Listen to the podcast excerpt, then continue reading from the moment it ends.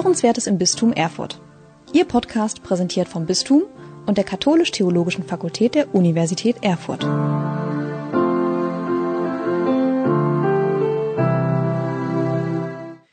Es ist gute Tradition, dass das Bistum Erfurt am Fest der heiligen Elisabeth Vertreterinnen und Vertreter von Gesellschaft, Politik, Kultur und Medien zu einem Empfang einlädt. Die Infektionsschutzmaßnahmen gegen die Ausbreitung des Coronavirus verhindern auch diese schöne und wichtige Zusammenkunft. Gerade in den Zeiten der weltweiten Bedrohung durch das Coronavirus fragen viele die Kirchen nach Orientierung und Trost. Auf dem Wege der medialen Vermittlung möchte ich dazu gerne einige Gedanken sagen. Gegen die Angst, die viele Menschen ergriffen hat, setzt die Bibel die Einladung zum Vertrauen auf den Beistand Gottes und die Hoffnung, dass uns nichts und niemand aus der Hand Gottes reißen kann. In einem großen Vertrauensgebet des Alten Testamentes, dem Psalm 91, wird auch das Vertrauen auf Gott vor der Bedrohung durch Seuchen zum Ausdruck gebracht.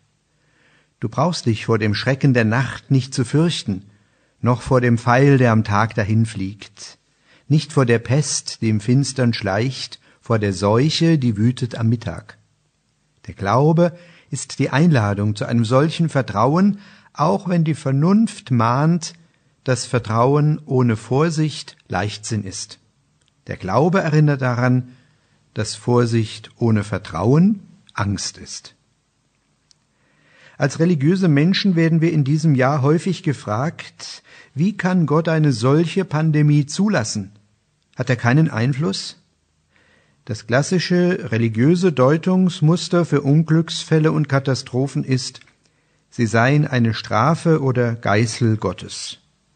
Nun ist es aber offensichtlich, dass nicht alle guten Menschen mit einem freundlichen Schicksal belohnt werden und alle Verbrecher einer Strafe zugeführt werden.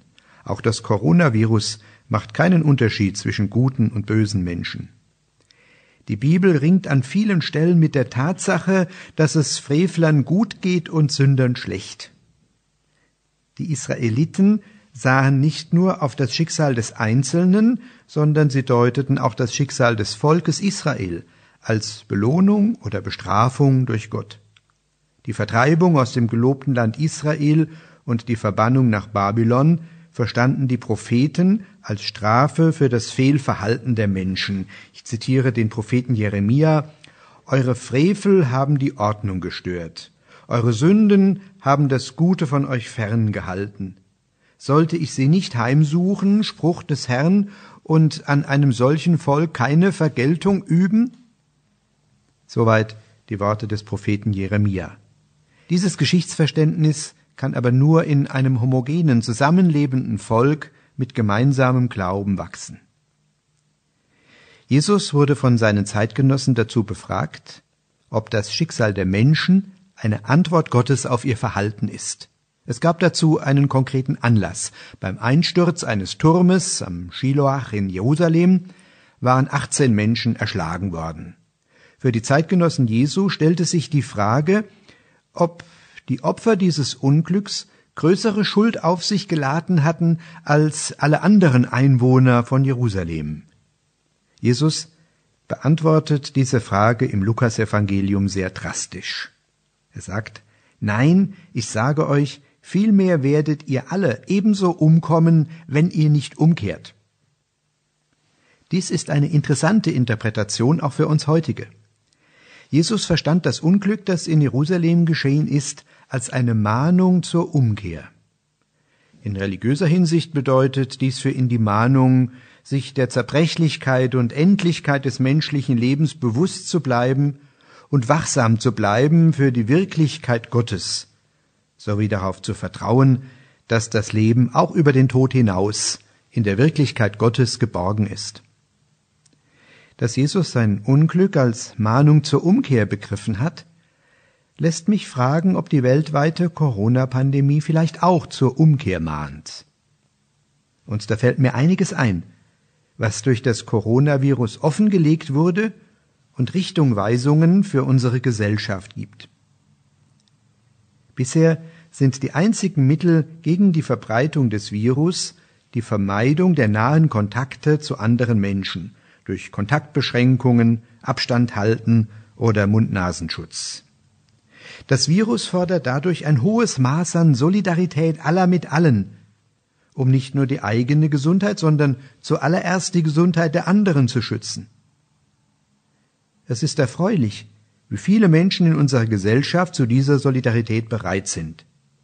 Es ist aber auch nicht verwunderlich, dass diejenigen, die Solidarität mit anderen aufkündigen, durch Nationalismus, Rassismus oder Antisemitismus, üblicherweise auch alle Schutzmaßnahmen ablehnen. So gesehen ist das Coronavirus eine Mahnung zur Humanität, die niemanden ausschließt und fordert auf zu einer Umkehr von der Ich-Zentriertheit unserer modernen Gesellschaft zu Solidarität und Mitmenschlichkeit. Ein weiterer Punkt. Die Amtsträger auf allen Ebenen unseres Gemeinwesens stehen vor der großen Herausforderung zu entscheiden, durch welche Maßnahmen und in welchem Umfang sie durch Kontaktbeschränkungen die Ausbreitung des Virus zu verhindern versuchen. Die Entscheidungen, welche Kontaktmöglichkeiten wie lange durch staatliche Verordnungen verboten werden, sind selbstverständlich politische Entscheidungen. Ich sehe die Last der Verantwortung derer, die diese Entscheidung treffen müssen, und sage ihnen meine Solidarität und Unterstützung im Gebet zu. Zu Recht sind die Menschen erschrocken, als sie im März erleben mussten, wie radikal der Staat in ihr Leben eingreifen kann. Ich danke allen, die erkannt haben, dass es in einer freiheitlichen Gesellschaft gerade bei solch gravierenden Maßnahmen auch der Meinungsbildung durch die gewählten Vertreter des Volkes in den Parlamenten bedarf. Das Coronavirus mahnt dazu, den mitunter mühsamen, aber für den Zusammenhalt der Gesellschaft erforderlichen Weg der parlamentarischen Demokratie zu gehen. Das fordert von den Abgeordneten die Abkehr von persönlichen Diffamierungen, kleinlichen parteipolitischen Strategien sowie populistischen Vereinfachungen und die Umkehr zu Verhandlungen und Debatten, die sich auf die Sachfragen konzentrieren. Für nicht wenige junge Menschen war es eine verstörende Erfahrung, wie radikal der Staat das Coronavirus bekämpft, während sie diese Entschlossenheit in der Bekämpfung der Klimakrise vermissen. Schon im März war auf dem Fahrradweg, auf dem ich ins Büro fahre, farbig aufgespritzt Corona-Krise bekämpfen? Ausrufezeichen. Klimakrise ignorieren? Fragezeichen. Der entschlossene Kampf gegen das Coronavirus kann so eine Mahnung werden, genauso entschlossen gegen die verheerenden Folgen der Klimakrise vorzugehen. Dazu bedarf es eine Umkehr aller durch ihren persönlichen Lebensstil und kritischen Konsum die Lebensgrundlagen der künftigen Generation zu sichern. Ein weiteres. Die Corona-Krise mahnt in einer differenzierten Weise auch zu einem guten Umgang mit Fakten. Sie ist nämlich eine Krise, in der es offensichtlich nur sehr wenige Fakten gibt. Fakt ist erstens, es gibt das Virus. Zweitens, das Virus breitet sich durch die Atemluft aus. Drittens, seine Folgen sind nichts, krank, sehr krank oder auch tot. Viertens, das Virus kann zur Überlastung der medizinischen Versorgung führen. Alles, was darüber hinaus in der Öffentlichkeit verbreitet wird, sind offensichtlich Theorien oder Ergebnisse aus begrenzten Einzelstudien, die auch Wissenschaftler nicht als Fakten verkaufen sollten. Gerade in einer hochdifferenzierten freiheitlichen Gesellschaft braucht es eine hohe Transparenz darüber, was gesicherte Erkenntnis ist und was mehr oder weniger gut begründete Vermutung ist. Dies ist nicht nur eine Mahnung für Ärzte und Virologen, sondern auch für die Vertreterinnen und Vertreter der Medien. Das Virus mahnt natürlich auch dazu, entschlossen gegen bewusste Falschmeldungen oder unbegründete Theorien in den sogenannten sozialen Medien vorzugehen. Immerhin werden sogar auf Tweets des amerikanischen Präsidenten falsche Nachrichten als solche markiert. Es bedarf einer Umkehr zur Wahrhaftigkeit. Die Infektionsschutzmaßnahmen legen darüber hinaus offen, wie wichtig manche Bereiche der Gesellschaft sind, die bisher als selbstverständlich gesehen wurden. Es geht ihnen wie der Freiheit oder der Gesundheit, deren Bedeutung wir Menschen auch erst dann merken, wenn wir sie nicht mehr haben. Ich denke an die Bedeutung von Kindergärten, Schulen und Universitäten als Stätten der Erziehung und der Bildung. Im ersten Teil Lockdown im Frühjahr dauerte es bis nach den Osterferien geschlagene sechs Wochen, bis die Bildungspolitiker und die Bildungsjournalisten endlich gehört wurden mit ihrem Ruf Kindergärten und Schulen sind nicht nur Orte der Betreuung, sondern vor allem Orte der Bildung und der Erziehung, auf die die Kinder ein Recht haben. Ich bin sehr froh, dass jetzt Kindergärten und Schulen geöffnet bleiben und hoffe stark, dass es so bleiben kann. Das Virus mahnt zur Umkehr, Bildungsstätten als Orte zu sehen, wo junge Menschen ihre Persönlichkeit entfalten und ihre Urteilsfähigkeit ausbilden können. Sie sind nicht bloß Ausbildungsstätten für die Bedarfe der Wirtschaft. Die Vielfalt kultureller Angebote, vom Jahrmarkt bis zur akademischen Bildungsveranstaltung, haben viele auch erst vermisst, als es sie nicht mehr gab. Wir sehen jetzt, wie viele Menschen in unserer Gesellschaft mit großem Engagement und hohem persönlichen Risiko das kulturelle Leben unserer Gesellschaft mittragen. Sie sind genauso wichtig wie die Betriebe und Konzerne, die zum wirtschaftlichen Erfolg unseres Landes beitragen.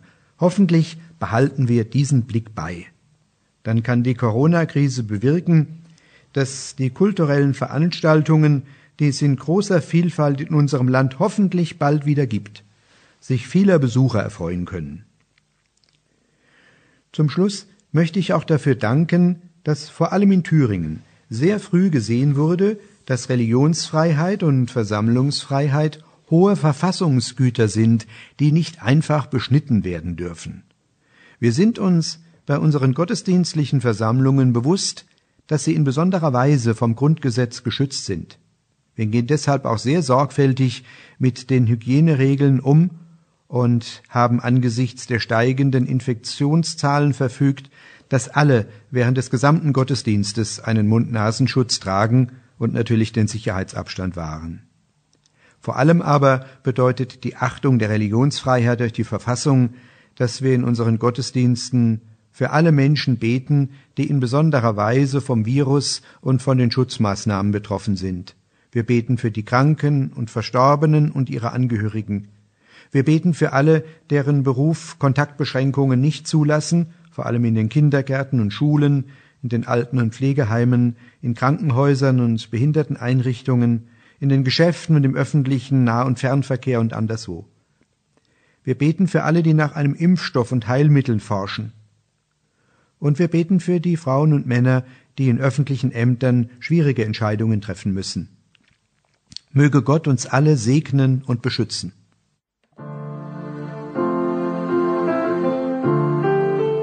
Sie hörten Hörenswertes im Bistum Erfurt. Ihr Podcast präsentiert vom Bistum und der Katholisch-Theologischen Fakultät der Universität Erfurt.